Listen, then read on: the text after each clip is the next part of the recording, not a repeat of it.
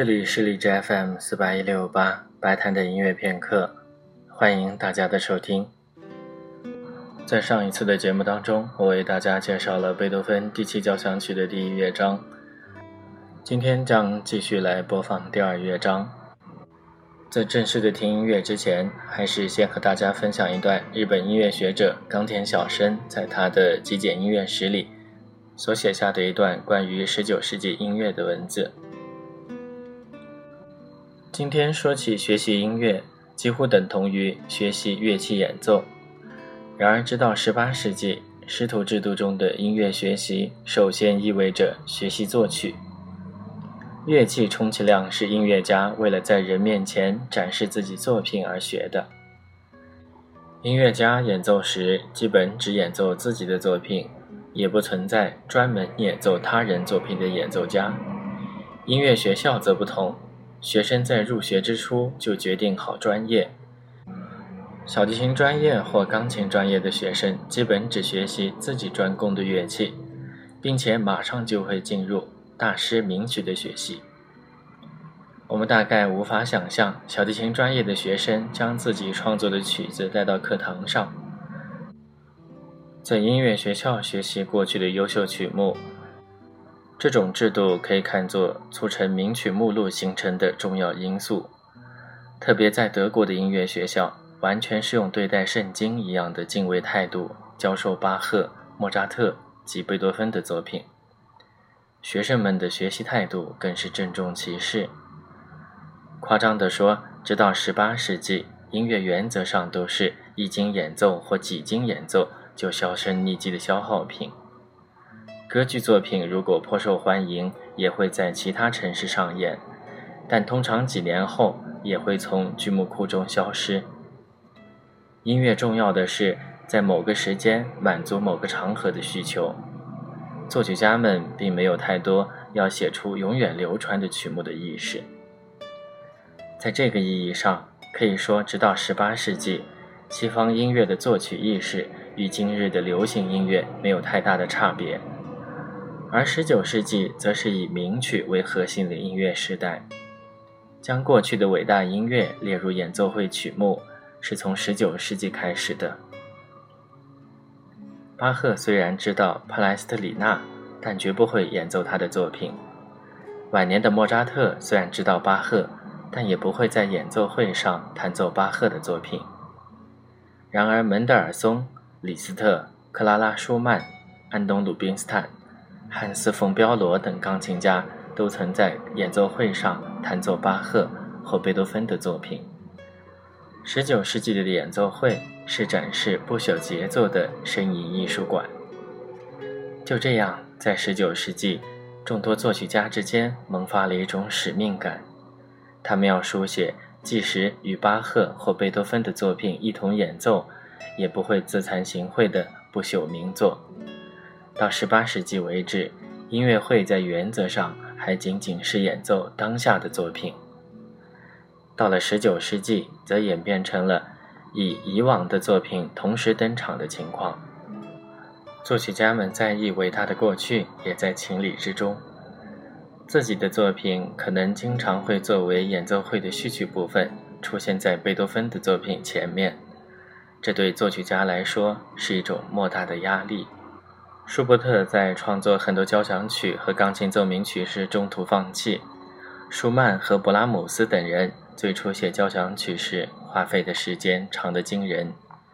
这些都可以看作对伟大名作，具体来说是对贝多芬的一种俄狄浦斯情节。当时的作曲家都有这种过剩的自负心理，认为只要写交响曲或者钢琴奏鸣曲。就必须达到足以和贝多芬匹敌的水准。海顿或莫扎特的交响曲第三乐章一定是小步舞曲。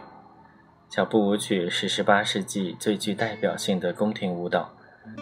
值得玩味的是，第三乐章中间部分一定会出现与小步舞曲形成鲜明对比的有大众风格的三声中部。大腹便便的贵族们在宴席上招待民众。宫廷大厅中，贵族跳着小步舞曲；宫廷外，则是民众通宵达旦的群舞。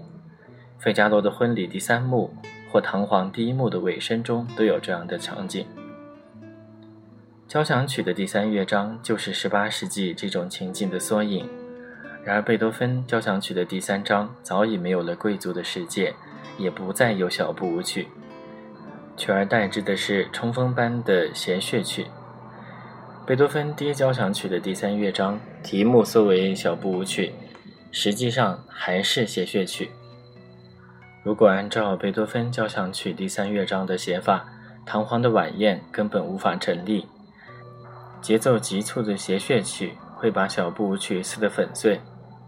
不过，在农民马赛托对放荡贵族唐璜投去充满敌意的眼神时，莫扎特用的音乐颇有些贝多芬的风格。贝多芬在末乐章的风格上也有了很大的变化。海顿或莫扎特的交响曲第一章是结构最严整、内容最重要的乐章，相对而言，末乐章则华丽又轻快，有愉悦的庆典特点。这就像莫扎特的喜歌剧，一定是圆满的结局。过程虽有重重波澜，但最终会完美收场。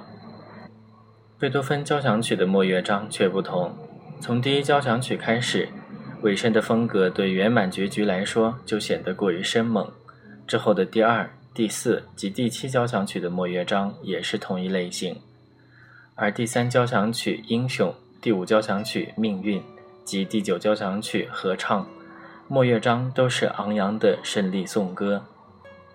贝多芬交响曲中只有第六交响曲田园和第八交响曲有轻缓的末乐章。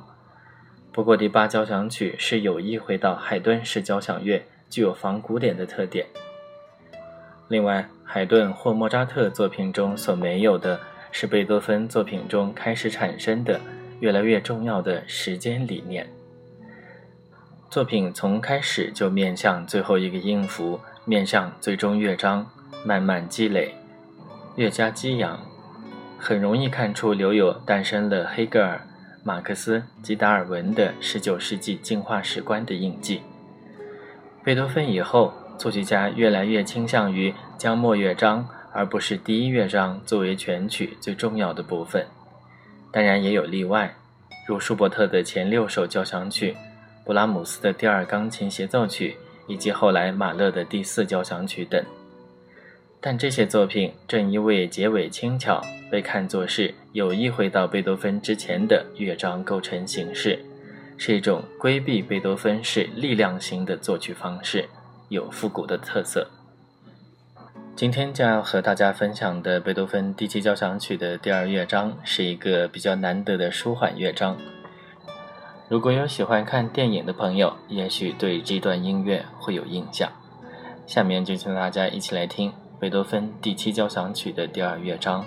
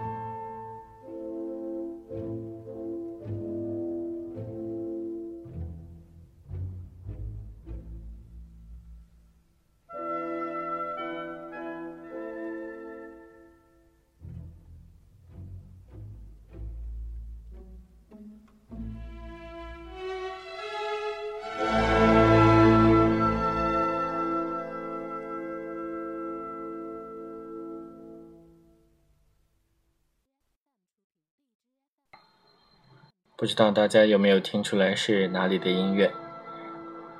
实际上，它就是电影《国王的演讲》里面国王在正式做演说时所配的背景音乐。贝多芬所写的这个慢乐章的开始部分确实非常的庄严，然后具有这种特别凝重的感觉。下面为大家播放另外一位指挥家的版本。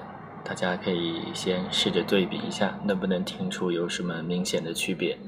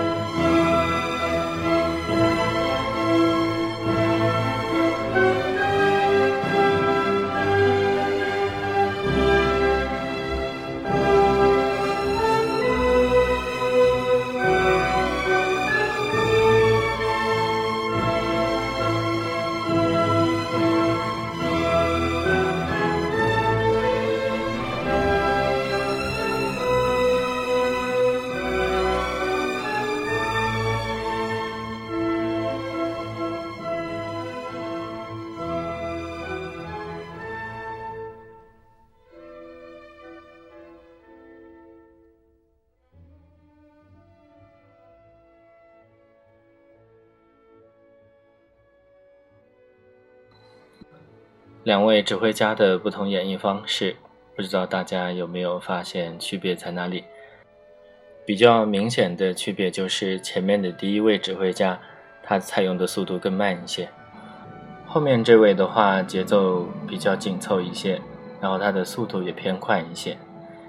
啊，如果从这个乐章第一个起奏那里开始看的话，我比较喜欢第一个指挥家的方式。就是它更突出木管，然后，呃，那个颤音拖得特别长啊，就会觉得它的悲剧感会更加的明显一些。啊，不知道大家会更喜欢哪一种方式呢？好，今天的音乐就和大家分享到这里，我们下次再见，谢谢各位的收听。